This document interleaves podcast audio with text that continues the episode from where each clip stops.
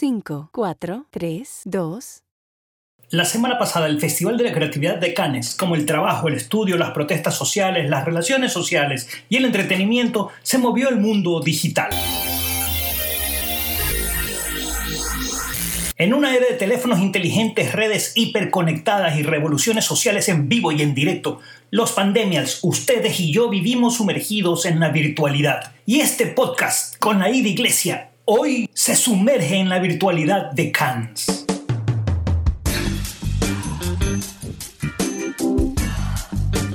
Viajemos por un instante a la Riviera Francesa para ver tres ecos del Festival de Cannes.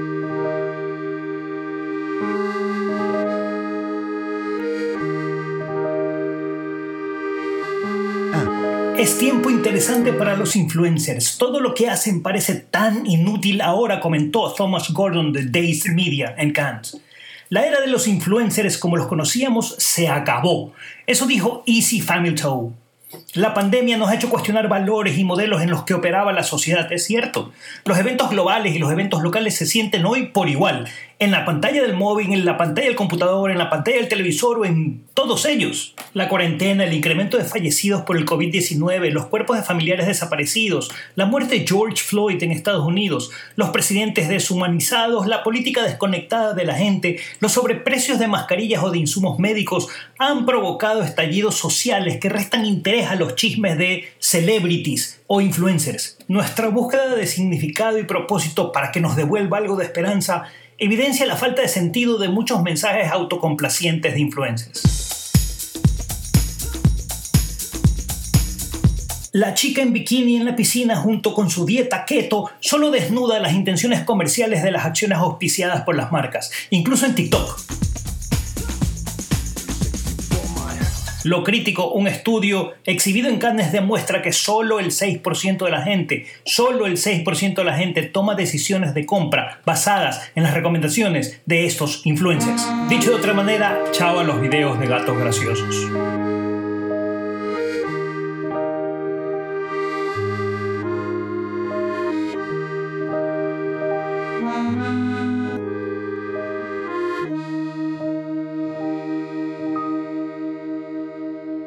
¿Qué pasa con las marcas? Más allá del texto somospandemias.com, ¿qué encontramos en Cannes? A diferencia de colapsos económicos anteriores, que eran solamente económicos, esta es una recesión emocional.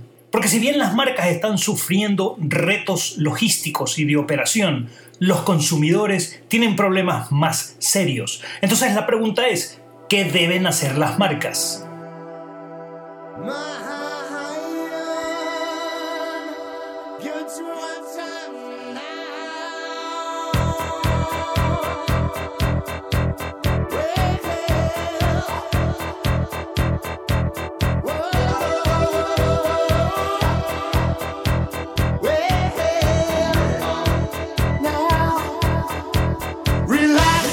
No, deben relajarse, pero tampoco deben pensar exclusivamente en ventas en el corto plazo. El corto plazo es destructivo para una marca. Ahora las marcas deben entender cómo desarrollar relaciones emocionales con los consumidores. Y créanme que no hay nada emocional en una promoción o en una reducción de precio. Una relación emocional es una relación de largo plazo. Y las marcas tienen que demostrar que están comprometidas con el largo plazo. El precio no es largo plazo. Pongámoslo de la siguiente manera. Ustedes tienen una pareja con quienes se quieren casar. Opción 1 le dan un cheque de 10 dólares. Opción 2 hacen una inversión, compran un anillo, hacen todo un evento y se comprometen y se comprometen en público demostrando con acciones que su inversión y su idea es de largo plazo. Las marcas tienen que seducir a los usuarios, a los consumidores, a los clientes, a los prospectos y no lo van a hacer por el bolsillo. Otro estudio publicado en Cannes demostró que las marcas cortaban algo así como el 55% de su inversión en comunicación, en construcción de marca, durante un momento de recesión. Eso es ceder espacio a la competencia y se los voy a poner con un ejemplo. En los años 1920, Post era el serial líder de la categoría en Estados Unidos. Llega la depresión y corta significativamente sus inversiones en comunicación de marca. Entonces aparece Kellogg y Kellogg duplica su inversión en comunicación. Entonces gana un 30% de mercado y de ahí en más se convierte en la marca líder de cereales en Estados Unidos. Otro caso, en la crisis del 2008, aquellas marcas que dejaron de hacer comunicación, el 60% de las marcas que dejaron de hacer comunicación perdieron participación de mercado, 24%, y perdieron imagen de marca, 28%. Y un estudio de Kantar, considerando las condiciones actuales, sostiene que aquellas marcas que dejen de hacer comunicación, que dejen de construir marca, van a perder un 39% de awareness van a perder un 39% de conocimiento.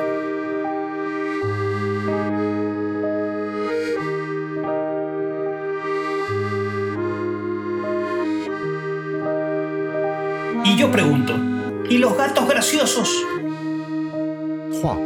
Otro estudio presentado en Cannes demuestra que para el 87% de los miembros de la generación Z que forman parte de Pandemials, la política es importante. 87% cree que la política es importante. 52% opinan sobre política en redes sociales y 56% participan activamente firmando peticiones o protestando o amplificando el mensaje.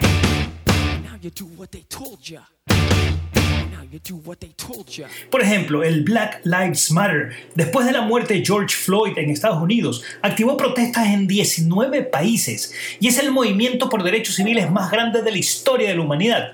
¿Y qué tienen que ver las marcas? Bueno, en somospandemials.com, que ustedes pueden visitar o descargar gratuitamente, en somospandemials.com, un ensayo con 7 insights para que las marcas sobrevivan la pandemia, propusimos con Nuno Acosta que las marcas deben involucrarse en causas sociales y en Cannes esto se ratificó. Las marcas deben ser parte de la cultura, no deben imitar la cultura.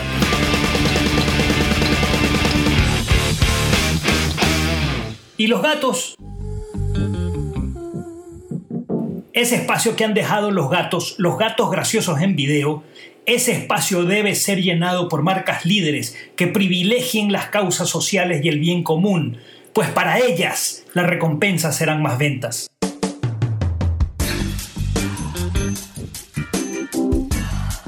Hasta aquí el podcast de esta semana. Tres ideas súper concretas. Uno, olvídense de los gatos y de los influencers. Dos, inviertan en su marca. Tres, construyan enlaces emocionales con propósito. Tres ideas que funcionan para marcas comerciales, marcas políticas, marcas ideológicas.